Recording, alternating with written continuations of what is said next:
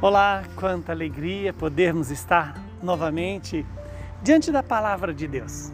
Este remédio e este alimento. Remédio que cura as nossas feridas e alimento que nos fortalece na geração da vida, na geração da vida eterna em nós. O evangelho de hoje é Lucas 14, de 12 a 14. Naquele tempo, dizia Jesus aos chefes dos fariseus que o tinha convidado quando deres um almoço ou um jantar, não convides teus amigos, nem teus irmãos, nem teus parentes, nem teus vizinhos ricos, pois estes poderiam também convidar-te, e isso já seria a tua recompensa. Pelo contrário, quando deres uma festa, convida os pobres, os aleijados, os coxos, os cegos. Então serás feliz, porque eles não te podem retribuir tu receberás a recompensa na ressurreição dos justos. Palavra da salvação. Glória a vós, Senhor. Louvado seja Deus por esta palavra, que ela possa se cumprir em nosso favor. Quando Jesus, ao ser convidado para um almoço na casa do chefe dos fariseus, ele alerta para que nós, quando formos dar um almoço ou um jantar, não convidemos os amigos, nem também os irmãos, nem os parentes, é aqueles que podem retribuir para nós o bem que nós fizemos a eles. E, no entanto, nos propõe convidar aqueles que são os pobres, os aleijados, os cegos, os coxos, aqueles que não têm condição de retribuir-nos com o mesmo convite. Para quê? Para que a nossa recompensa nos seja dada na ressurreição dos mortos, na ressurreição dos justos, na vida eterna. Aqui está algo fundamental como princípio de, de vida. O princípio de vida do cristão não é buscar fazer as coisas pela recompensa daquilo que se faz, mas sim por aquilo que Deus pode fazer conosco, nos dando a recompensa na ressurreição.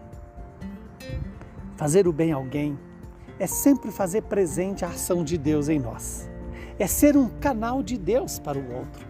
Quando eu faço o bem, já querendo o retorno desse bem, na verdade, eu estou usufruindo do bem para uma vantagem segundo a lógica deste mundo.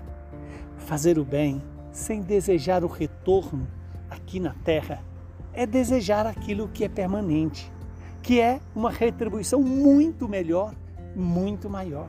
Porque quem nos retribuirá pelo bem que fazemos aos pobres, aos cegos, aos aleijados, aos, aos doentes, o próprio Deus nos retribuirá. Quando fazemos o bem a essas pessoas, Deus toma para si a causa deles. Que o Deus de misericórdia, que nos tem amado quando não merecemos, que nos ama sem exigir de nós nenhuma retribuição senão aquela de acolher o próprio amor dele. E essa é a melhor e mais valiosa retribuição que podemos dar ao amor de Deus por nós. Deixá-lo nos amar e assim nos tornar capazes de amar as pessoas. Quem é amado, ama. E quem ama, receberá o amor e devolverá este amor, não como pagamento, mas como reflexo daquilo que nós recebemos. Que o Deus de misericórdia nos abençoe, nos proteja, nos santifique.